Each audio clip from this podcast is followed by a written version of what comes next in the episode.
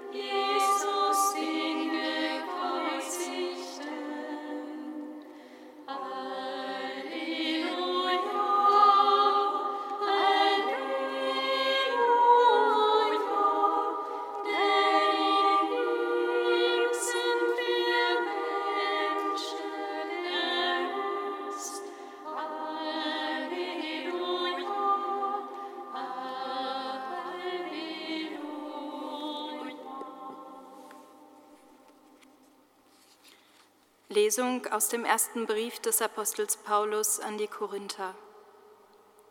Schwestern und Brüder, keiner täusche sich selbst. Wenn einer unter euch meint, er sei weise in dieser Welt, dann werde er töricht, um weise zu werden. Denn die Weisheit dieser Welt ist Torheit vor Gott. In der Schrift steht nämlich, er fängt die Weisen in ihrer eigenen List und an einer anderen Stelle, der Herr kennt die Gedanken der Weisen, er weiß, sie sind nichtig. Daher soll sich niemand eines Menschen rühmen, denn alles gehört euch, denn alles gehört euch. Paulus, Apollos, Kephas, Welt, Leben, Tod, Gegenwart und Zukunft, alles gehört euch. Ihr aber gehört Christus und Christus gehört Gott.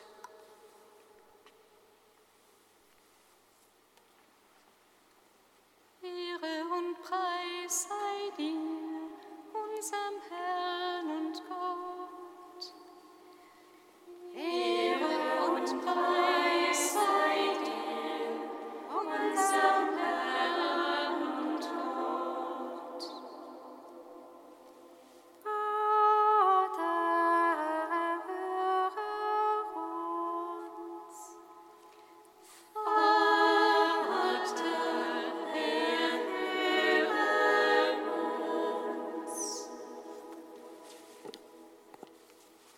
Unser Vater, du stiftest Gemeinschaft und zeigt, zeigst uns den Weg ins Leben.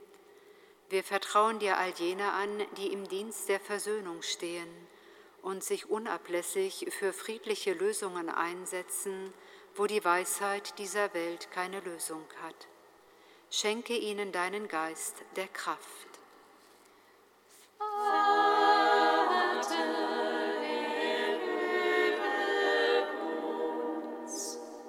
Gott, unser Vater, du offenbarst deine Weisheit und deine Liebe denen, die dich suchen. Wir vertrauen dir all jene an, die sich im interreligiösen Dialog engagieren und auch dann nicht müde werden, wenn schwierige politische Bedingungen ihre Arbeit behindern oder gar verhindern. Schenke ihnen deinen Geist der Zuversicht.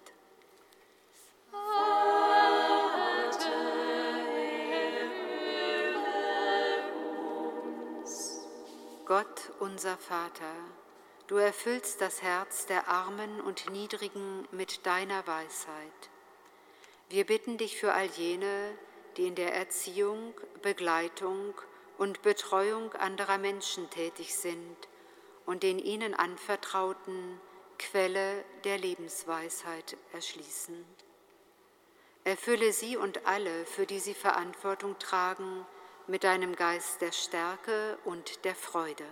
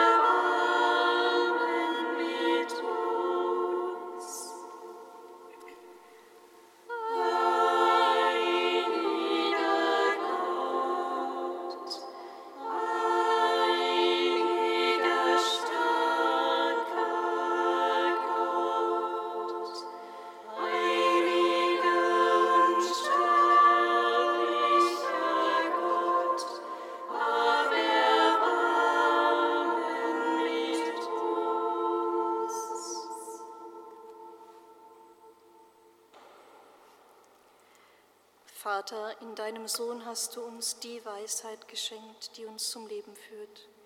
Mit ihm preisen wir dich.